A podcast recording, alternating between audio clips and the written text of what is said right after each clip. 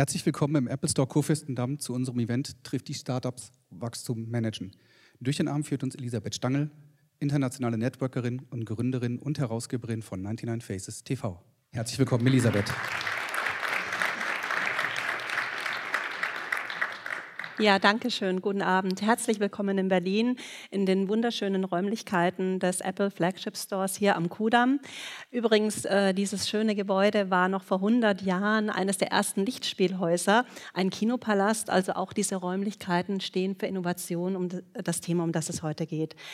Ähm, das ist das erste deutschsprachige Event aus der Serie äh, Trifft die Startups und heute eben äh, zu einem ganz, ganz wichtigen Thema Wachstum managen. Wir sind in Berlin, der Hauptstadt der Kreativen, äh, der Startup-Metropole und auch in der New York Times bereits schon als Silicon Alley bezeichnet. Ähm, Berlin ist ja nicht nur deutschlandweit führend, wenn es um technologiegetriebene und digitale Startups geht und ist nicht nur international auch in aller Munde durch prominente Investoren wie Aston Kutscher, sondern auch de facto eben seit 2014 gemessen am Venture Capital, das hier eben in den Bereichen Technologie und digitale Medien eingesetzt wird, in Europa bereits die Nummer zwei, also direkt nach London und weit, weit vor Paris und Barcelona. Aber entscheidend für ähm, Nachhaltigkeit im Wachstum in ein Unternehmen ist ja nicht nur das eingesammelte Kapital oder die Zahl der Mitarbeiter, sondern wirklich das Unternehmenswachstum, der Unternehmenserfolg.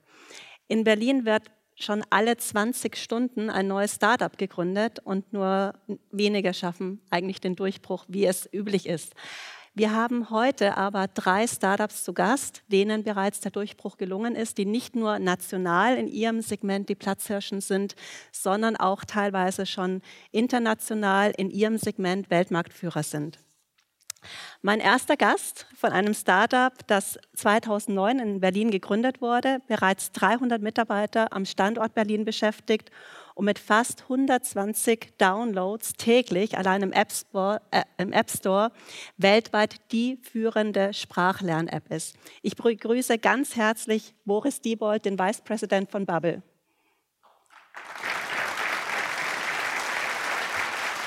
Hallo, Christi. Als weiteren Gast in der Runde habe ich die Mitgründerin und Geschäftsführerin des 2012 an den Start gegangenen Startups, das bereits in acht Ländern aktiv ist und erst im letzten Monat 20 Millionen US-Dollar nochmal Wachstumskapital eingefahren hat, die Personal Shopping Plattform Outfittery. Ganz herzlichen Applaus für die Co-Founderin Julia Bösch.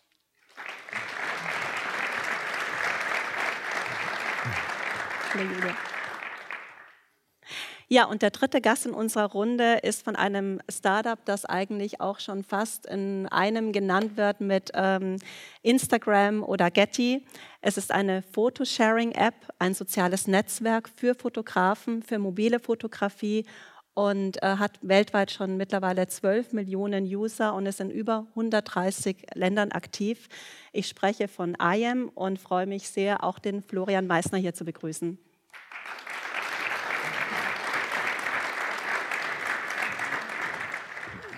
Hallo Florian.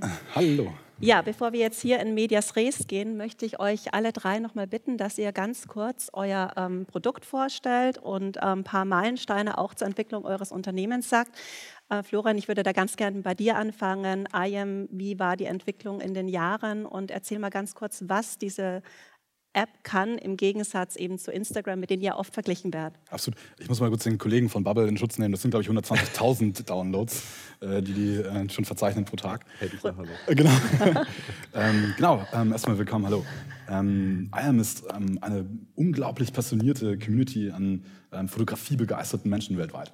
Ähm, damit meine ich nicht nur wirklich professionelle Fotografen oder Amateure, ähm, sondern ähm, einfach jeder Mann mit einem Smartphone ausgestattet. Also ihr könnt das jederzeit runterladen, ähm, nur so jetzt oder auch nachher.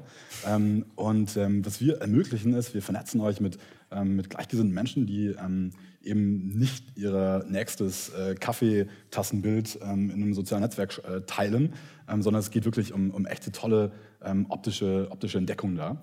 Ähm, und was darüber hinaus ähm, möglich ist, dass ihr ähm, die Bilder nicht nur teilt und bearbeitet, sondern auch in Fotowettbewerben eure Bilder veröffentlichen könnt, Preise gewinnen äh, könnt und eventuell sogar Bilder verkaufen könnt und dabei Geld verdient. Wir sind 2011 gestartet, wie auch schon eben angedeutet, wir sind relativ rasant gewachsen von unseren ersten äh, Millionen Fotografen vor knapp über 18 Monaten mit jetzt weit über 10 Millionen und genau, wir sind in 150 Ländern aktiv. Das Team wir sind mittlerweile 60 Leute mit Büros in San Francisco und hier, hier in Berlin und ja, ich freue mich auf den Abend. Ich möchte da noch auf eine kleine Episode ansprechen, weil ich fand das immer sehr schön zu hören, wie du eigentlich überhaupt damit angefangen hast, yep. die Geschichte in New York. Ja, ich wünschte, ich hätte mir das ausgedacht. Ähm, aber ähm, genau, also ich, ich habe eigentlich ähm, BWL studiert und Fotografie, das waren meine zwei Steckenpferde und meine zwei Herzen in meiner Brust, äh, die, die gegeneinander ankämpften. Ähm, und ähm, habe ich dann 2009 ähm, nach einem Job hier in, in, Deutschland entschieden, nach New York zu ziehen, um dort professioneller Fotograf zu werden äh, und eigentlich so meiner, meiner Passion nachzugehen ähm, und habe für ein Fotomagazin gearbeitet in Brooklyn ähm, und parallel Gigs gehabt als äh, Eventfotograf, äh, Porträts gemacht und ähm, wurde dann in der New Yorker U-Bahn ähm, brutalst überfallen. Nein, sowas nicht. Aber auf jeden Fall wurde mir mein, mein ganzes Equipment, meine Kameras und mein Licht ähm, äh, geklaut und habe so ein, ähm, mein erstes ähm, iPhone 3G ähm, bekommen. Und dadurch habe ich, hab ich tatsächlich angefangen und bin in diese Welt eingetaucht ähm, der mobilen Fotografie. Ja, absolut. Ja, Julia, kuratiertes Shoppen für Männer. Ähm, ich glaube, du hast einen kleinen Film mitgebracht, mhm. wenn wir den kurz abspielen können, bitte. Kleidungssuche. Die Weibchen finden sich instinktiv zurecht. Das Männchen hingegen wirkt orientierungslos. Plötzlich wird der Jäger zum Gejagten. Die Natur ist unerbittlich. Lass dir lieber von deinem Style-Experten dein perfektes Outfit zusammenstellen und nach Hause liefern. Outfittery.de Shopping für Männer. Ja, ich habe den Spot, glaube ich, auch in Schweizer Synchronisation gesehen. Ja. und in holländischer und so weiter. Niederländischer auch. Wesentlich charmanter fand ich jetzt noch den, Schweiz, den Mann in Schweizerdeutsch.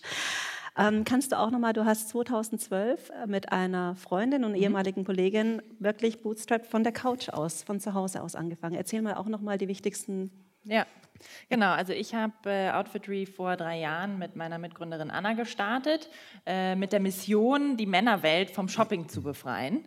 Ähm, auch für die Männer äh, hier äh, vor Ort vielleicht interessant. Was wir machen, ist, äh, wir stellen Männern, die ähm, zwar gut gekleidet sein möchten, aber keine Zeit zum Einkaufen haben, eine persönliche Stylistin zur Verfügung, die dann äh, dem Kunden eben individuell Outfits zusammenstellt und nach Hause schickt. Und äh, das haben wir 2012 gestartet. Witzigerweise ist unsere Inspirationsquelle auch New York. Äh, da hat nämlich ein äh, Freund von mir äh, sich einen so einen Personal Shopper geleistet, wie das in New York viele Businessmänner tun. Das sind dann wirklich Leute, die mir nach Hause eine Kollektion sozusagen bringen und vorstellen ähm, und ich das dann zu Hause bequem anprobieren kann. Und ich habe überlegt, wie kann man denn dieses Modell des Personal Shoppings auf Online übertragen und vor allem auch kostenlos zur Verfügung stellen, äh, weil in New York kostet das 100 Dollar die Stunde, das kann sich eben nicht jeder leisten. Und genau das äh, machen wir jetzt. Und 2012 haben wir äh, angefangen bei mir im Wohnzimmer ähm, und haben dann erstmal alle unsere Freunde äh, eingekleidet. Also Anna und ich waren selber die Stylisten. Ähm, und dann hat sich das so Stück für Stück rumgesprochen. Die Leute waren begeistert davon. Wir haben gedacht, okay, da, ist was, ja, das, das kann was werden. Und haben das dann weiterentwickelt, ähm, sind dann äh, ähm, in ein wirkliches Büro gezogen, hatten dann wirkliche Kunden, die wir selber gar nicht kannten. Das war auch sehr aufregend. Ähm, und haben dann eben 2013 angefangen, äh, Outfitry auch zu internationalisieren. Das heißt, wir sind mittlerweile in acht Ländern vor Ort, haben jetzt 150 Mitarbeiter in Berlin. Ähm, genau. Ja, und wie ist das Geschäftsmodell? Du hast gesagt, ja. 100 äh, Dollar die Stunde. Ja. Ähm, wo verdient ihr? Also wir, ähm, der, Kosten, äh, der, der Service von Outfitry ist kostenlos und die Artikel kosten auch genauso viel, wie sie jetzt im Laden kosten würden. Das heißt, wir verdienen einfach dadurch, dass wir ähm, bei, den, bei den Marken zum Einkaufspreis einkaufen und zum normalen Verkaufspreis verkaufen. Also für den Kunden macht das absolut Sinn. Er bekommt einen Premium-Service kostenlos und äh, keinen Aufpreis. Ja, Boris, ähm, Babel, kannst du auch noch, ich glaube, du hast auch bewegtes ja. Bild noch dabei, das das Produkt am besten erklärt, wenn wir das auch bitte abspielen können. Wir bei Bubble glauben, dass Sprachenlernen Spaß machen soll. Darum schafft unser Team eine motivierende und spannende Lernumgebung. So kannst du einfach und mit Spaß eine neue Sprache sprechen, lesen, schreiben und verstehen lernen. In nur ein paar Minuten täglich kannst du deine Sprachkenntnisse vertiefen, wobei du frei zwischen verschiedenen Themengebieten wählen kannst. Entdecke Sprachenlernen neu.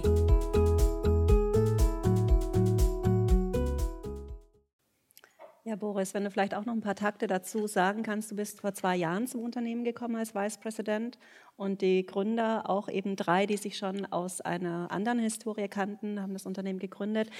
Ihr seid jetzt die Ältesten hier in der Runde. Ähm, bitte erzähl auch mal dazu, wie das Genau, Bubble 2007 gegründet. Ähm, Wer es noch nicht kennt, die weltweit führende Sprachlern-App. Ähm, damals unter dem Hintergrund schon dieselbe Vision wie heute, ähm, Sprachenlernen einfach für jeden in einer einfachen Art, spaßmachend und in den Alltag integrieren zur Verfügung zu stellen. Das war damals schon die Vision, ist es auch jetzt noch. Gab es da auch eine persönliche Historie, äh, persönliche Geschichte dazu oder ist das, ist das auf dem Auch New York vielleicht? Auch New York. Also tatsächlich ist es, ist es so gestartet. Ursprünglich äh, war der Plan eigentlich, die Gründer kommen alle aus einem anderen Umfeld, aus der Musikindustrie von Native Instruments. Ähm, ich selber auch äh, aus der Mitte der 90ern, wo ich auch eine kleine, kleine Startup in dem Bereich hatte.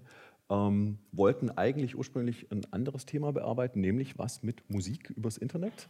Ähm, bis dann äh, einer der Gründer am nächsten Tag kam und meinte, ich habe eine neue Idee, wir machen was anderes.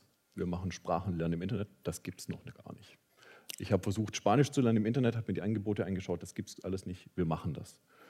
Ähm, dann gab es zuerst, äh, sage ich mal, Diskussionen, ja, wir können das ja gar nicht, keiner von uns hat Ahnung davon, genau deswegen machen wir es. Ähm, es hat dann auch relativ schnell, 2007 wurde Bubble gegründet, 2008, äh, Anfang des Jahres, war eine erste Version auf dem Markt, damals noch webbasiert, weil Mobile war noch nicht so groß durchdrungen. Ähm, Ende 2008 gab es ungefähr schon 100.000 Benutzer. Und 2009 kam dann der Durchbruch vom Businessmodell, als wir tatsächlich auf Premium umgestellt haben, also Premium Content. Und von dort aus angefangen haben, den Content weiter auszubauen, wirklich in-house zu produzieren, äh, mit nach, nach einem eigenen didaktischen Konzept. Ähm, wir haben aktuell 9000 Stunden insgesamt an Content in verschiedenen Sprachen zur Verfügung und haben von dort aus dann angefangen, weiter in die verschiedenen ähm, Länder hineinzugehen. Das heißt, wir sind sehr stark in Europa gewachsen und haben jetzt Anfang des Jahres ähm, ein Office in New York aufgemacht, um von dort aus den amerikanischen Markt natürlich stärker dann aufzurollen und ähm, sind aktuell ähm, die Top-Crossing-App im Apple App Store in der Educational-Kategorie. Yay. Und, äh, mit 120.000? mit 120.000 Downloads pro Ja. Tag, nicht 120, hätten wir hätten wir wahrscheinlich schon längst nicht gemacht. Mit 300 Mitarbeitern am Standort Berlin jetzt mittlerweile. Und ja, jetzt ganz neu, wir sind das erste Educational App auf der Apple Watch. Natürlich. Ein Raunen geht durch die Ja. ja, wir haben jetzt noch äh, gut äh, 40 Minuten, um jetzt die ganzen Aspekte eben ähm, des Wachstums zu besprechen. Wir waren jetzt sehr also schon bei Team, bei Teamstruktur, bei Teamgröße. Äh, Produkt spielt ja auch eine Rolle. Ihr habt ja euer Produkt dann auch äh, sukzessive nochmal verändert. Ihr seid noch ähm, bei Outfittery sehr stark eigentlich an dem Ursprungsgedanken. Äh, auch Fragen wie Finanzierung, Investoren, äh, Internationalisierung spielt eine Rolle. Ich würde gerne mal mit den ganzen Aspekten von Human Resources, wie findet ihr die richtigen Leute? Ich höre immer Team, Team, Team, Team ist ganz wichtig, äh, dass das Team eigentlich den Spirit des CEOs haben sollte. Ähm, Julia, kannst du mal da ein paar Takte dazu sagen, wie ihr eure Mentalität, wie ihr das mitgenommen habt? Bei euch ist es ja personal, sehr personal. Wie kann man denn sowas Persönliches skalieren und im Team eben eure Ursprungsidee auch beibehalten und weitertragen? Also für uns ist das Team, glaube ich, besonders wichtig, weil jeder Stylist im Endeffekt das Interface zum Kunden ist. Also unsere Kunden, unsere Männer, die bei uns einkaufen, sind deshalb so begeistert von dem Service, weil sie so begeistert von ihrem Stylisten sind.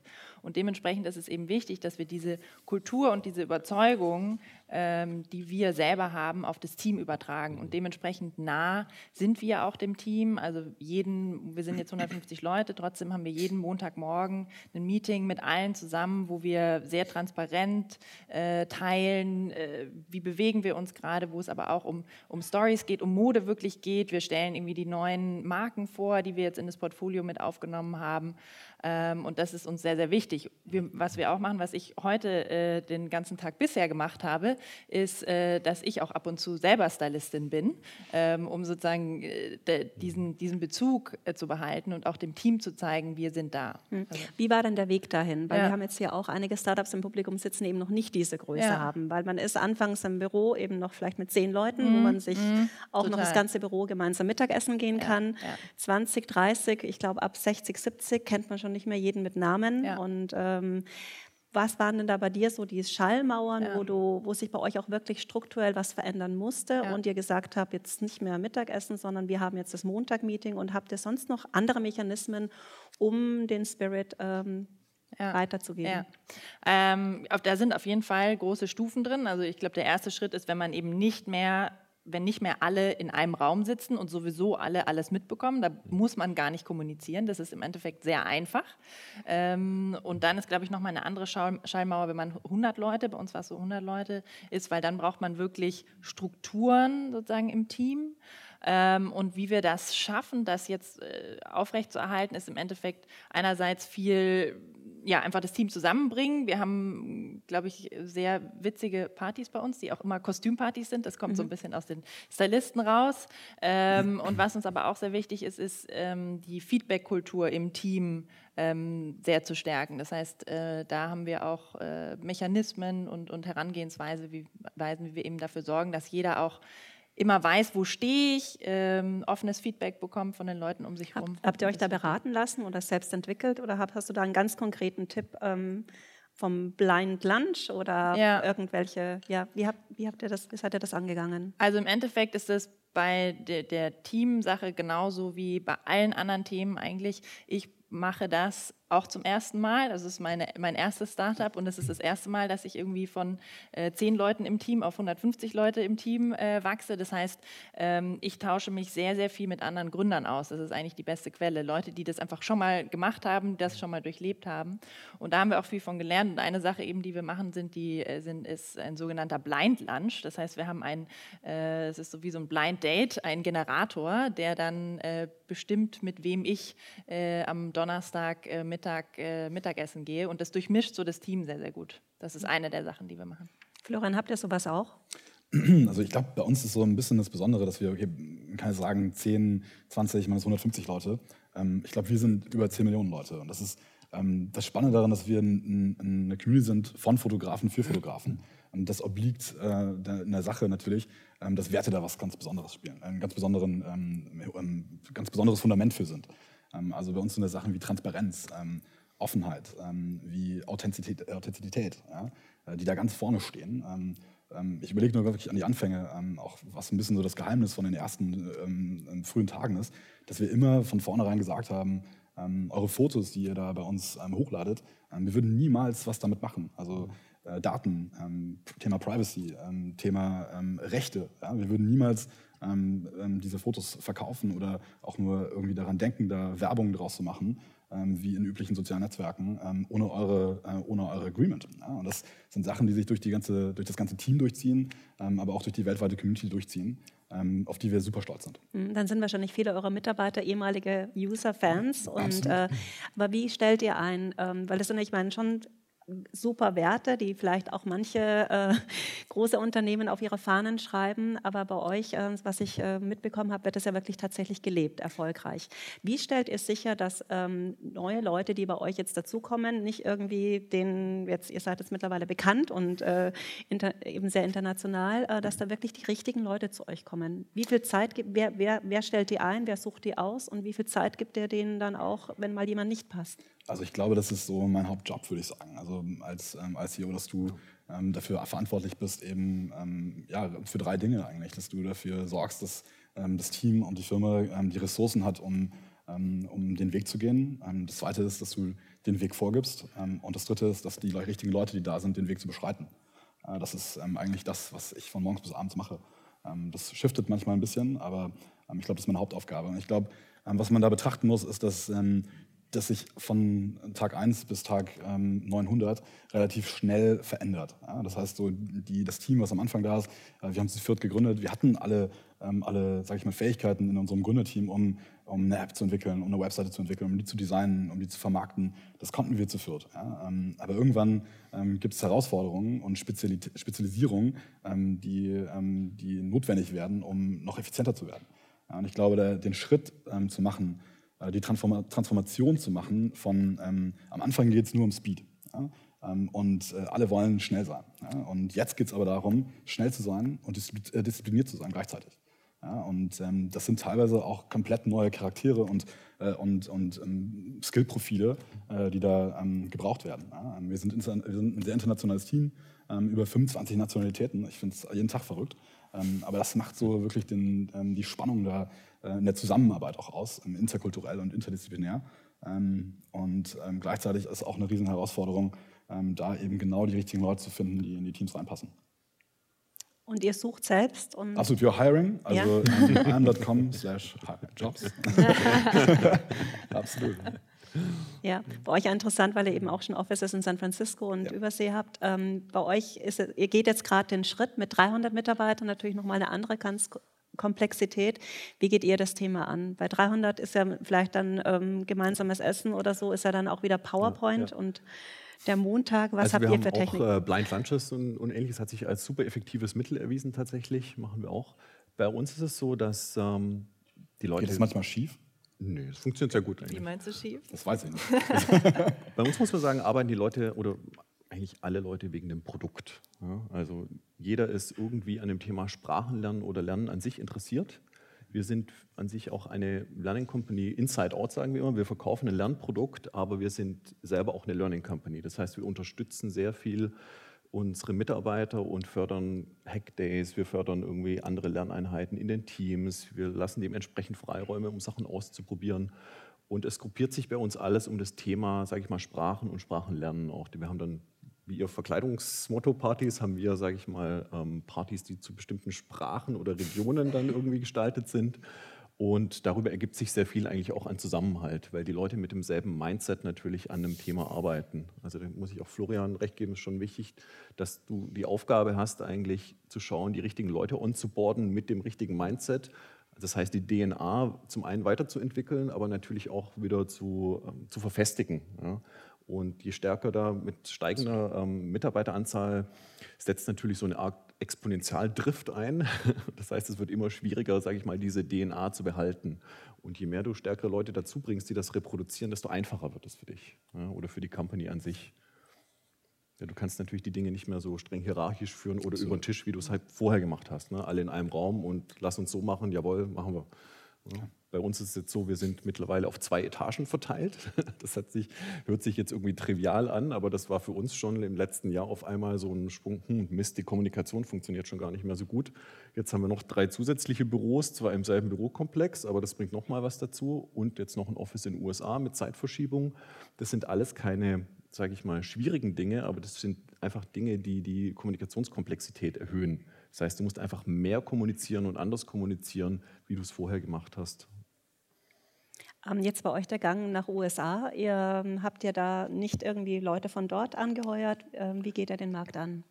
Also wir haben natürlich Leute von dort angeheuert, auch, ja. auch, aber was uns ganz wichtig war, ist eben, um dort die Geschwindigkeit zu bekommen und auch ähm, die Umsetzungsstärke ist, wir haben uns dafür entschlossen, dass der Thomas, einer unserer Gründer und auch CTO, direkt rübergeht, ist also mit seiner Familie rübergezogen in New York direkt, um dort vor Ort das Team aufzubauen, eben auch Entscheidungen gleich direkt treffen zu können und keinen General Manager dort jetzt zu haben, aber natürlich ein amerikanisches Team dort einstellt. Ähm, es sind auch ein paar Leute mitgegangen, ähm, die vorher bei uns in Berlin gearbeitet haben. Wir haben auch einen Austausch, dass Leute aus dem New York Office natürlich zu uns kommen, ein, zwei Monate arbeiten und dann zurückgehen um, sage ich mal, diesen Spirit, den wir hier in Berlin haben, ein bisschen auch mitzunehmen und zu erkennen. Trotzdem gibt es natürlich immer so ähm, die Diskussion, die wir auch führen im Management-Team, ist, wie autark möchtest du die US-Dependance fahren lassen? Also wie, wie selbstständig sollen sie sein? Ähm, und wie stark müssen wir uns standardisieren oder alignen jetzt zu irgendwelchen Themen, die wir gemeinsam machen? Also welche Funktionen werden aus Berlin bedient und welche bauen wir direkt in den USA auf? Klar, das sind so Themen, ich glaube, die hat jeder. Ähm, da gibt es auch kein Patentrezept. Äh, Florian, ihr seid ja in 100 130 oder 150 Ländern aktiv. Mhm. Ähm, wie organisiert ihr das? Ja, also das, ähm, besonders, wir haben ein Büro in San Francisco. Ähm, ich verstehe ganz genau, wovon du redest. Ähm, wir haben den Schritt letzten Sommer ähm, äh, gemacht ähm, und hatten vielleicht auch ein bisschen Glück an der Sache, dass, ich, dass wir auch jemanden sehr, sehr erfahrenes Guide haben, den Markus Spiering, der vorher das Produkt verantwortet hat bei, Flick, äh, bei Flickr, bei Yahoo, der unser General Manager in den USA ist und ähm, wir so einen guten Anker hatten, glaube ich, ähm, ähm, vor Ort. Aber ähm, das ist vollkommen recht, also 150 Länder. Ähm, ich glaube, unser Geheimrezept ähm, ist, dass wir, ich, ich, ich sag wieder, ich rede wieder über die Community selber. Ähm, wir haben in über 80 Städten weltweit ähm, lokale ähm, Ambassadors. Ähm, das sind ähm, ganz tolle, passionierte Fotografen, die Sachen machen, wie zum Beispiel Meetups organisieren. das sind Fotowalks durch, durch, durch Städte, sich treffen regelmäßig. ich glaube, in Tokio alleine haben wir ähm, das siebte Meetup ähm, dieses Jahr erreicht. Ähm, das ist völlig, ich habe das schon, schon zweimal mitgemacht. Das ist absolut faszinierend, da einfach Leute zu treffen. und ich glaube, da rein setzen wir auch unser Vertrauen. Also wer könnte unser, unser Produkt besser vertreten und wem könnten wir mehr vertrauen als die Community selber? Und ich glaube, das ist äh, viel mehr wert als Offices in sieben, 17 Ländern auf der Welt. Jetzt von Produktseite und von den ganzen Prozessen, die dahinter stehen, ja. als ihr in die vielen Länder gegangen seid. Äh, was waren da für euch die wesentlichen Herausforderungen? Es gab ja dann auch mal ähm, so Phasen, wo ihr ja. extrem gewachsen seid, ja. als bei Instagram äh, eben äh, juristische Veränderungen gab etc. Vor welchen Herausforderungen? Was waren da so die Punkte, ähm, was interessant wäre? Ich glaube, wir haben da eben uns kurz drüber unterhalten. Also erstmal muss ich das so vorstellen. Ähm, wir haben ähm, unser, der Großteil unserer Community ist in, ist in den USA. Ähm, und wir sind, ähm, unsere Unternehmens-Community-Sprache ist Englisch. Ähm, und auf einmal, durch die wundersamen Mittel des App Stores, bist du auf einmal in unfassbar vielen Ländern äh, live. Ja. aber der Japaner hat keine Ahnung von Englisch. Und, und in vielen anderen europäischen Ländern ist es teilweise auch eine Schwierigkeit. Und du kriegst sofort Anfragen ja, und musst die erstmal bedienen. Also das Thema Support, Community Support ähm, ist, ist, unglaublich, ist eine, eine, eine riesen Herausforderung. Ähm, das Thema Lokalisierung ähm, dementsprechend äh, relativ hoch priorisiert. Ähm, wir sind mittlerweile in über 21 Sprachen ähm, übersetzt. Ähm, bei uns ist es halt auch ein relativ einfacher Case, weil in unserem Produkt das Highlight ist das Bild. und ein Bild sagt mehr als äh, und so weiter und so fort. Ja. und genau, das ist ein wichtiger Punkt. also wirklich Unterstützung und, und Support in den Ländern, die Lokalisierung. Ähm, und ähm, ja, das sind so die, würde ich sagen, erstmal das Wichtigste. Ihr hattet, ihr hattet das ja wahrscheinlich nicht von Anfang an so aufgesetzt. Wo hat es denn auch mal wehgetan, ähm, ja, wo ihr da wirklich vor auch Also rein auf der technischen Seite. Also wenn man sich überlegt, mhm. ähm, ähm, wenn man so von relativ schnell von 100.000 auf eine Million ähm, Nutzer wächst. In welchem Zeitraum? das war vor knapp anderthalb Jahren, zwei Jahren. Genau. Und das ist, ach so, in welchem Zeitraum? Ja, ja. Innerhalb von drei, vier Monaten. Also mhm. das ist von der Serverseite her, da wächst man von äh, zwei, drei Instanzen ähm, auf ähm, Dutzende Instanzen gleichzeitig. Ähm, und das ist ein Team, ähm, wo, ähm, ja, ich glaube, wir waren damals elf Leute. Ja, und sowas zu managen, ähm, vom technischen Know-how her, aber auch von dem, von dem Spirit her. Ich glaube, François, unser Lead Backend-Engineer, der das gemeistert hat, und auch Stephanie, die, die unser Customer Support leitet, die waren alleine ja, mit Ramsey und so einem CTO. Und wir haben einfach, glaube ich, zwei Wochen lang nicht geschlafen ähm, um, um, um das überhaupt äh, zu bewältigen. Ähm, und äh, das sind so Phasen im Unternehmen, die auch wirklich vom Spirit her und vom Mindset her ähm, lange, lange prägen und von denen man sich auch noch nachher noch erzählt und stolz drauf ist. ja. Wenn man bei euch skaliert, dann spielt der Server eine wichtige Rolle. Julia, bei euch ist es ja immer der persönliche Kontakt. Mhm. Ähm, ihr habt auch extrem skaliert, seid in acht Ländern. Wie stellt ihr das sicher, dass eben etwas, was eben nicht nur über den Server zu steuern ist, mhm. sondern äh, durch Callcenter, wie auch immer, ähm, dass ihr eben das Produkt weiter so skalieren könnt? Mhm.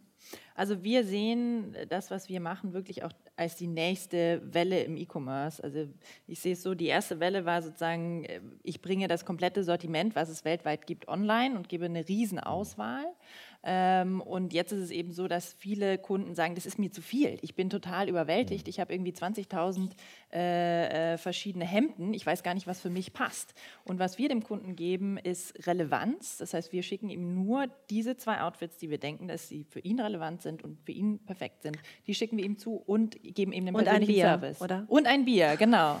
Ein Bier kriegt er auch noch dazu. Echt jetzt? Ja, ich habe eins dabei. Ich, Macht ihr das in allen Ländern? Das machen wir überall, genau. Da haben wir auch schon ab das ist dann eure Internationalisierung. Die ein, das ein oder andere Land findet das nicht so witzig, wenn man Bier verschickt, aber wir machen es trotzdem. Anyway, aber sozusagen der, der, der, dieser persönliche Kontakt zwischen ähm, eben dem Stylist und dem Kunden ist, ist, ist essentiell für uns. Und äh, dementsprechend haben wir eben auch ähm, Country-Teams bei uns vor Ort in Berlin. Also wenn man bei uns durch den Gang äh, geht im Büro, dann hört man hier äh, Holländisch und hier Schweizerdeutsch und äh, da hinten Schwedisch.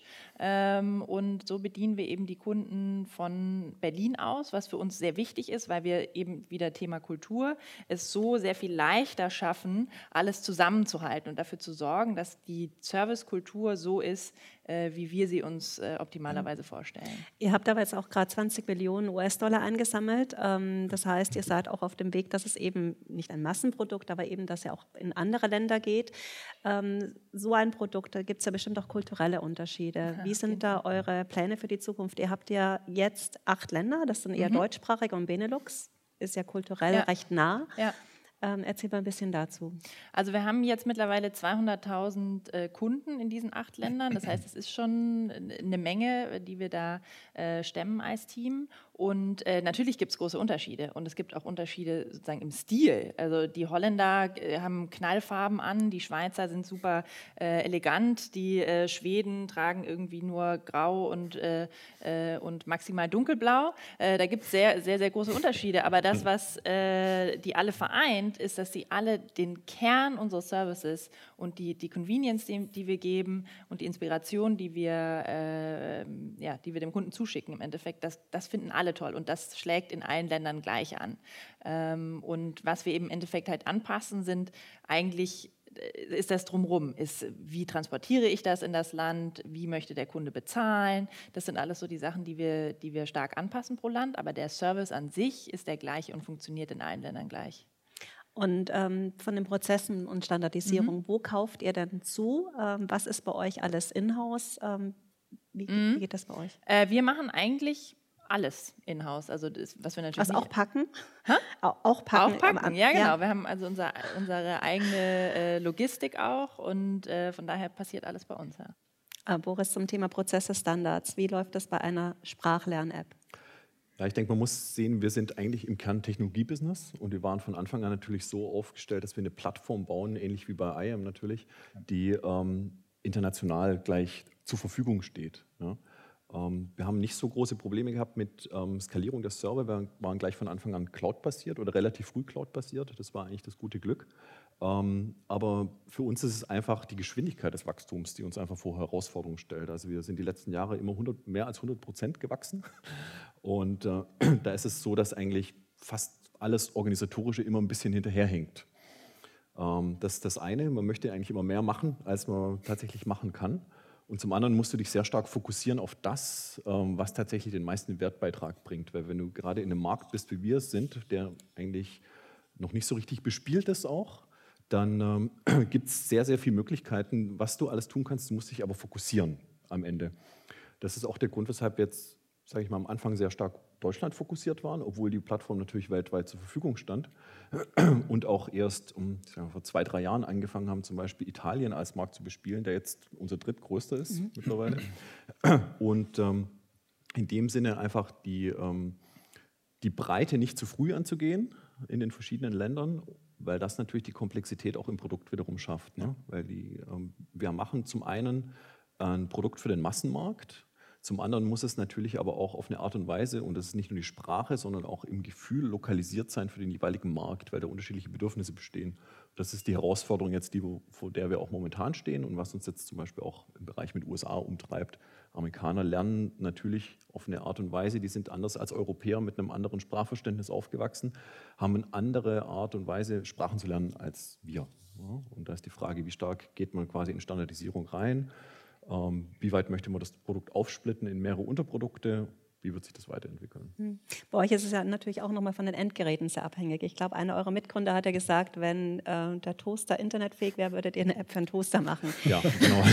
Also wir haben jetzt erstmal das App für die Watch gemacht, was uns am wichtigsten war. Aber klar, Sprachenlernen ist natürlich ein Thema, das kannst du überall und möchtest du eigentlich auch überall machen, äh, was sehr gut auch in verschiedenen Kontexten funktioniert. Ja, und ähm, wir sind einfach ein Service, der sich, wie wir finden, sehr gut in den Alltag integrieren lässt, auch gut als Anker tatsächlich.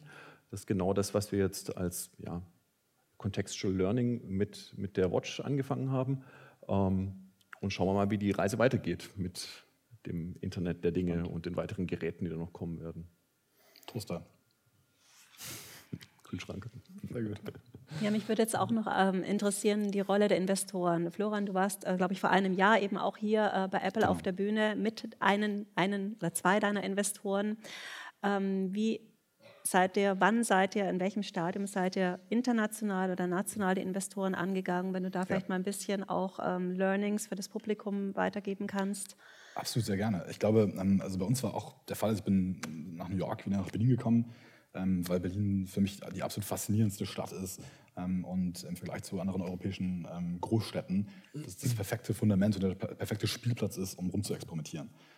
Und ich bin froh im Nachhinein auch, dass wir es gemacht haben und die DNA Berlin auch sich in unserem Produkt weltweit widerspiegelt.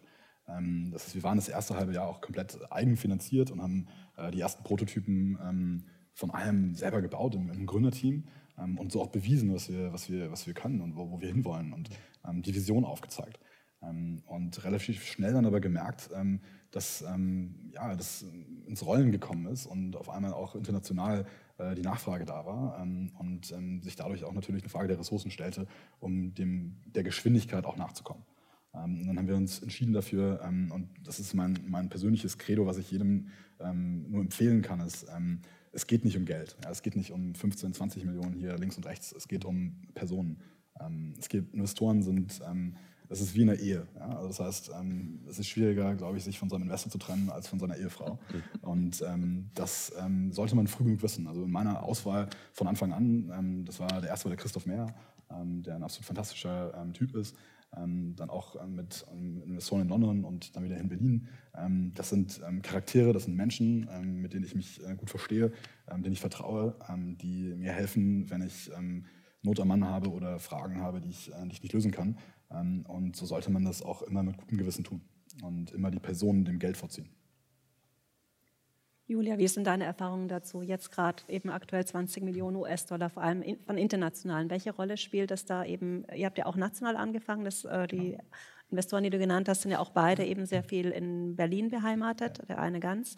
Ähm, wie, wie, wie habt ihr ja, also wir haben auch im Endeffekt die ersten Monate selbst äh, finanziert und äh, haben aber von Anfang an gesagt, wir wollen was richtig Großes bauen.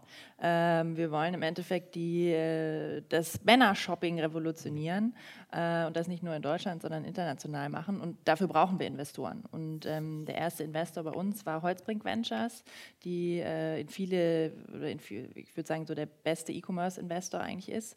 Ähm, die haben wir an Bord geholt und ähm, dann in den Folgerunden ähm, waren das dann eher internationale Investoren. Also da ist ein Mangrove Capital mit dabei, die waren erste Investoren bei Sky, Pyland ähm, und jetzt äh, North Zone, äh, die aus Schweden kommen und da teile ich absolut deine äh, Einschätzung. Im Endeffekt, wie man oder wie ich mich für einen Investor entscheide, ist, ob ich die ob ich mich mit der Person am anderen Ende des Tisches gut verstehe. Und wenn das klickt, dann ist es äh, die, die perfekte Wahl. Und da sollte man tatsächlich auch viel Zeit da rein investieren, äh, nachzuvollziehen, mit wem man sich da sozusagen einlässt ähm, und viel auch mit anderen sprechen, was sie für Erfahrungen gemacht haben und so weiter. Und wir sind in der, in der glücklichen Situation, dass wir von unseren Investoren sehr stark unterstützt werden und die eben mhm. nicht den Ansatz haben, uns zu kontrollieren, sondern zu sagen, wie kann ich dir helfen, wie kann ich, welche Tür soll ich dir aufmachen? Und das ist, glaube ich, sehr wichtig. Über welchen Zeithorizont sprechen wir denn da zum Beispiel bei eurer mhm. letzten Finanzierungs Finanzierungsrunde? Von der Ansprache, habt ihr euch die ausgesucht? Ähm, sind die euch empfohlen worden durch eben euer Netzwerk hier in Berlin? Ja. Oder wie, wie, ist das zum Beispiel zustande gekommen, ganz konkret? Mhm. Also mittlerweile ist es so, dass Investoren auf uns äh, zukommen und äh, dementsprechend haben wir eigentlich innerhalb von äh, drei Monaten zwischen der Entscheidung, okay, wir machen eine Finanzierungsrunde und wir haben das abgeschlossen, ähm, das über die Bühne gebracht sozusagen. Und die Beziehung baut man aber typischerweise schon früher auf. Also ich glaube, das ist auch ein ganz wichtiger Tipp für Gründer. Man sollte sich mit Investoren immer unterhalten, wenn man ihr Geld gerade nicht braucht, weil dann ist es eine sehr viel angenehmere äh, Unterhaltung. Ähm, und dann baut man eben diese Beziehung auf und irgendwann passt es dann zusammen. Boris, du bist zwar erst seit zwei Jahren dabei, aber du hast natürlich auch die ganze Geschichte miterlebt und auch äh, jetzt die letzten Runden. Erzähl ja, mal ein bisschen zu, dazu. Zu dem Punkt, was ja. Julia gerade angesprochen hat, wir sind in der glücklichen Lage, dass wir schon seit einiger Zeit profitabel sind, was ähm, natürlich für uns den, den Druck ähm, diesbezüglich etwas rausgenommen hat. Und wir, ich muss auch sagen, ganz einfach den Luxus haben, dass wir uns sehr stark auf den Kunden und das Produkt konzentrieren können. Ja. Das heißt, ähm, wir haben sehr gute Verbindungen mit unseren aktuellen Investoren. Wir sind natürlich auch fremdfinanziert zum Teil. Ähm, aber sind nicht auf ähm, weiteres Fremdkapital so angewiesen, dass wir jetzt viel Richtung Investorenschau gehen müssten oder weiter unseren Fokus im Management-Team jetzt dahin shiften müssen. Das ist schon, muss man auch wirklich sagen, ein sehr schöner Luxus. Das liegt zum Teil natürlich auch in unserem Geschäftsmodell und dass es gut funktioniert. Ähm, und davon profitieren wir jetzt einfach. Ja, wir haben jetzt hier natürlich wahnsinnige Zahlen auch gehört, ähm, teilweise sehr schnelles Wachstum. Ähm, euch hat es ja teilweise, äh, als dann das Zehnfache in ein paar Tagen dann kam an Usern, ähm, gibt es denn da wirklich zu schnelles Wachstum und was sind denn da so die Gefahren, Risiken? Auch nochmal eben als äh, Tipp für die Startups hier im Publikum. Absolut ja, weil ähm, letztendlich kommt es ja immer darauf an zu verstehen, ähm, wer sind eigentlich die, die Menschen da draußen auf der ganzen Welt, äh, für die wir das hier eigentlich machen. Ja? Und ähm, in unserem Fall, ähm, uns geht es um Fotografie, uns geht es um tolle Bilder. Ähm, und, und eben nicht um Selfies ähm, und, und Kaffeetassen. Es können schöne Tasse, äh, Kaffeetassen sein. Und das ist manchmal, manchmal nicht so leicht. Aber wir haben, glaube ich, was verstanden. Und zwar letztendlich jeder Mensch, der ähm, am Anfang dachten wir, oh mein Gott, das ist total schlimm, wenn jetzt hier auf einmal alle Millionen von Menschen unsere App runterladen und, und die gar nicht wirklich in, an Fotografie interessiert sind. Mhm. mittlerweile denken wir anders. mittlerweile haben wir verstanden, jeder Mensch, der ein Smartphone besitzt, und Bilder damit macht. Und ich gucke mal hier in die, in die Audience. Also ihr, ihr, habt alle tausende von Bildern auf eurer Kamera. Ähm, wobei wir euch helfen können, es zu verstehen, überhaupt welche eurer Bilder Potenzial haben, ähm, dass ihr dann auch mehr macht, als, außer die auf soziale Netzwerke zu teilen. Ja? Und das ist ein sehr technologischer Ansatz, ähm, wo von uns in den nächsten Monaten noch einige spannende Sachen kommen werden, ähm, wo ich mich selber freue. Ähm, und ähm, im Prinzip jedem die Möglichkeit geben zu lernen ja, und ähm, ähnlich wie ihr das macht, also nicht Sprachen zu lernen, sondern das Fotografieren zu lernen. Mhm. Ähm, und das ist eine spannende Mission, auf der wir uns noch weiter fortbewegen werden. Würde ich gerne gleich was dazu fügen. ich finde es sehr gut, was du gesagt hast. Wir haben ja vorher schon drüber gesprochen. Ich glaube, es ist wichtig irgendwie, dass du ähm, bei der ganzen Skalierung und den Möglichkeiten, die du hast, nicht ähm, die ursprüngliche DNA und Absolut. dein Produkt irgendwie aus dem Blickfeld verlierst. Du kannst viel User kaufen, Growth Absolut. und so weiter. Das ist alles kein Problem. Ähm, Du wirst irgendwann merken, dass es nicht mehr du selbst oder dein Produkt ist tatsächlich. Ja. Und ich glaube, man muss eher manchmal einen Schritt zurückgehen und sagen, hey, das ist nicht das Ding, an was wir glauben, was wir eigentlich machen wollen. Ähm, auch wenn andere Leute was anderes raten, sondern einfach an das glauben und das tun, was man selber denkt. Klar musst du schauen, Produkt Market Fit und können wir damit Absolut. Geld verdienen und so weiter. Aber ich glaube, man muss auch einfach mal gegen den Strom und einfach andere Sachen machen, tatsächlich, als jetzt wirklich offensichtlich wäre. Bei uns war das zum Beispiel damals. Ähm, wir haben gedacht, Community ist das Riesending, was ihr zum Beispiel jetzt mhm. macht, in einem anderen Kontext. Ja, hat sich bei uns herauskristallisiert, wir verzetteln uns einfach da drin. Ja. Wir haben Community eigentlich komplett abgeklemmt, momentan. Muss man einfach für sich mal entscheiden. Aktuell Klar, kann es sein, das wird wieder reaktiviert zu einem späteren Zeitpunkt. Klar kannst du es machen, aber es nimmt halt Fokus weg. Ich glaube, das Wichtigste ist, was du gesagt hast, dass man die Beziehung zum Kunden immer weiter so stark hält, wie sie am Anfang ja. ist und dieses Verstehen des Kunden weiterhin ganz eng im Team hält. Weil wenn man so schnell wächst und internationalisiert und, und so weiter, dann hat man die Gefahr, dass man sich eigentlich als Team um sich selbst dreht und um seine Probleme im Prozess und in der Skalierung, statt sich weiter auf den Kunden zu fokussieren. Ich glaube, das ist ganz wichtig. Ja. Wir sind jetzt schon weit in der Zeit. Ich würde auch gerne noch das Podium fürs Publikum öffnen. Ähm, ich sehe jetzt hier hinten in der, genau, die Dame. Hi, eine Frage an alle. Ähm, Thema Wachstum.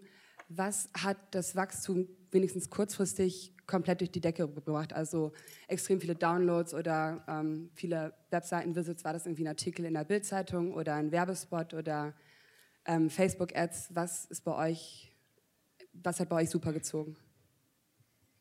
Also bei uns war es ganz am Anfang mal ein Bericht in, äh, wie heißt es, also ZDF in der Morgenshow, wie heißt die? Morgenmagazin. Morgenmagazin, genau. Da ging es irgendwie komplett durch die Decke und dann waren wir äh, eine Woche lang mit dem kompletten Team Tag und Nacht am äh, Outfits zusammenstellen. Das war so ein Beispiel. Ich sage was ganz anderes und zwar, ich sage ähm, genau das Gegenteil im Endeffekt und zwar so richtig starkes Wachstum ähm, kommt von Qualität. Mhm.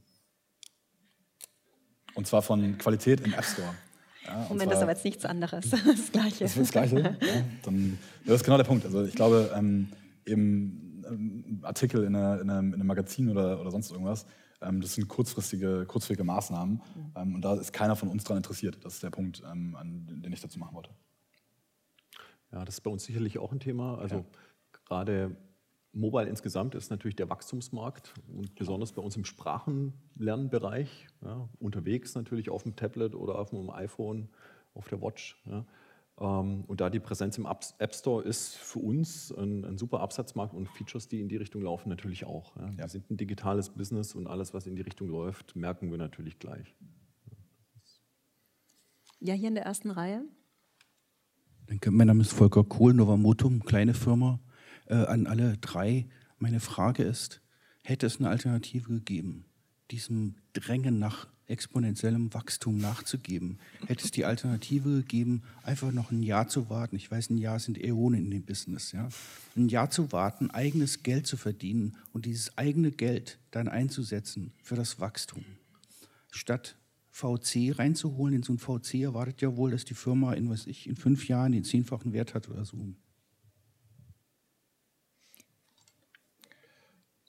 Ich glaube, da muss jeder für sich entscheiden, welchen Weg er gehen möchte. Und es ist, natürlich gibt es Alternativen. Es ist einfach die Frage, wie, wie schnell man reisen will, was natürlich mit vielen Risiken äh, und sehr, sehr hohen Erwartungen äh, zusammenhängt, äh, ob man sich dem stellen will oder ob man lieber einen anderen Weg gehen will. Und wir haben den Weg gewählt. Also ich glaube, das ist beides möglich und beides sehr, sehr spannend. Und ich glaube, noch ist noch das, was du gesagt hast, Julia, vorher, das ist eine strategische Frage auch oder ja. taktische Frage ja. eigentlich immer Geld aufnehmen, wenn man es nicht braucht. Ja, also ich finde in, in, erster Linie auf jeden Fall kein Geld aufnehmen ja. und ähm, wenn es geht, versuchen, ein erfolgreiches Geschäftsmodell ähm, ja. durchzuziehen und die Freiheit zu genießen. Das ist auf jeden Fall immer richtig. Absolut. In unserem Fall, ähm, ich bin aus New York gezogen und war komplett broke. Also ich hatte relativ ähm, schnell wenig Alternativen und so muss man sich das auch mal überlegen. Und die andere Frage ist eben auch immer noch Know-how. Mhm. Ja, also Geld bedeutet nicht gleich Geld, sondern Geld bedeutet, sich Leute dazuzuholen ins Team, äh, die einen eventuell noch schneller ans Ziel führen, ähm, als man das eigentlich alleine könnte. Ähm. Mich würde mal interessieren, wie habt ihr das Onboarding organisiert äh, von neuen Mitarbeitern? Äh, ab welchem Punkt habt ihr angefangen, mit standardisierten Prozessen oder Stellenbeschreibungen zu arbeiten? Da spricht der Fachmann.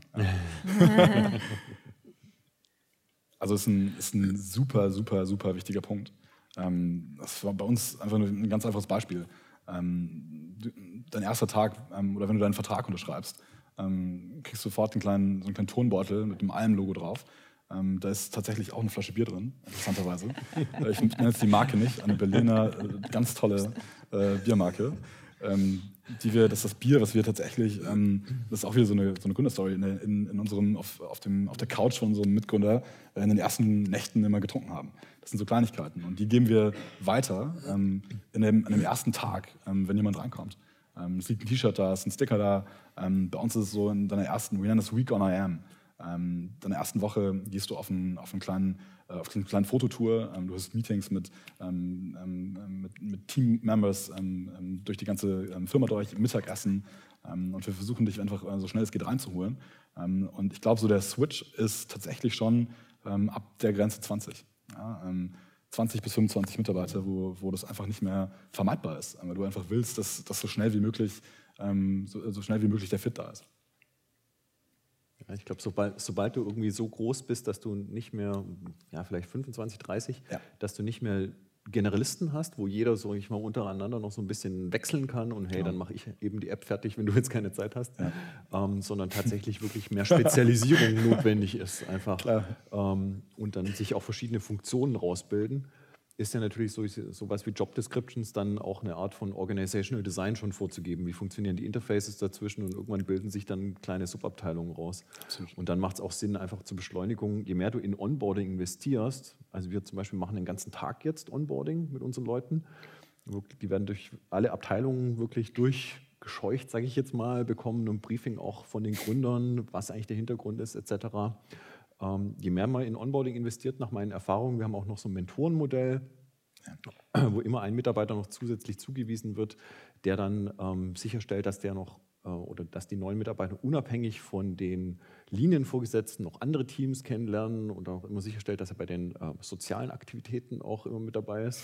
Ähm, je mehr man dort investiert, desto produktiver und desto ähm, verankerter sind die ähm, Leute ja in der Firma. Es ja. entscheidet sich normalerweise meistens in den ersten ein bis zwei Monaten, ob jemand gleich richtig mhm. kommt und dann Vollgas gibt oder ob man merkt, ah, es passt irgendwie nicht so richtig zusammen oder man tut sich schwer einfach mit dem Onboarding. Ja, ich habe eine Frage zum äh, Thema Fehler. Ähm, mich würde interessieren, äh, gibt es Fehlentscheidungen, äh, aus denen ihr sehr viel gelernt habt und die ihr teilen wollt? Hui. Also ich glaube, das liegt in der Natur der Sache und das ist das Schöne. Wir haben eben noch darüber, ähm, das darf ich eigentlich nicht laut sagen, aber das ist genau der Punkt, wenn du das zum ersten Mal machst, ähm, ja, das nächste Mal machst du es halt schneller. Also wahrscheinlich mit einer relativen Sicherheit könntest du es schneller machen. Ähm, jetzt, um ein konkretes Beispiel zu nennen, ist, ähm, ich glaube, ein Fehler, den wir am Anfang gemacht haben, ist, ähm, wir waren durch unser, ich meine, wir hatten, bevor wir ein wirkliches Produkt hatten, eine App, hatten wir schon eine kleine Kern-Community von über 10.000 Fotografen, ähm, die zu Events gekommen sind und unsere Blogs gelesen haben. Ähm, und dann haben wir ähm, in einem Wohnzimmer zusammen eine, andere, eine, eine App gehackt äh, und ähm, denen das zur Verfügung gestellt und waren ähm, relativ ähm, einfach sind äh, drauf losgerannt. Und ich glaube, wir wollten zu viel auf einmal. Ja, also das sind kleine Beispiele. Du kannst, wenn du gleichzeitig eine, eine, ein Webprodukt baust und ein Mobile-Produkt, aber du gar nicht weißt, ob das jetzt schon stimmt, ja? ob ähm, wie, der, wie die ähm, neuen Fotografen reinkommen, ob die sich wohlfühlen, ob die überhaupt wissen, was sie da machen sollen. Ähm, und da sollte man lieber am Anfang eine einzige Sache machen und sich auf ein Ding konzentrieren. Ähm, und ähm, das gut machen, wieder Thema Qualität, richtig machen, zuhören und dann kann man das später aufdrehen. Ja. Ja, ich glaube auch, also wir machen jeden Tag Fehler und das ist ja auch das Spannende an der Reise.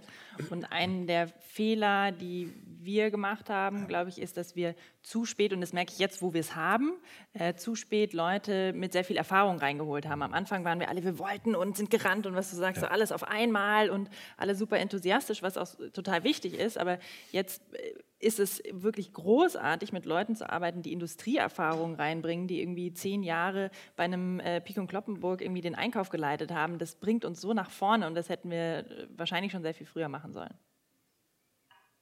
Ja, aber also ist auch ganz normal, sage ich mal, wenn du in, in, in Branchen oder Firmen arbeitest, wie es jetzt bei uns der Fall ist. Das sind ja alles Produkte oder Dienstleistungen, die eigentlich so nicht existieren. Das sind ja keine Copycats, und wir betreten eigentlich Neuland. Das ist völlig normal, dass wir Fehler machen. Ja, also klar, du kannst dir immer Industrieexpertise reinholen. Ähm, trotzdem gibt es, sage ich mal, für das, was wir tun, ja kein Patentrezept einfach. Du kannst kein Buch aufschlagen und sagen, hey, ja. so erobern wir jetzt diesen Markt, sondern das machen wir zum ersten Mal. So. Das ist ein super Punkt. Und da musst du eben einfach eine Fehlerkultur auch entwickeln. Ja, so sagen wir das bei uns auch immer.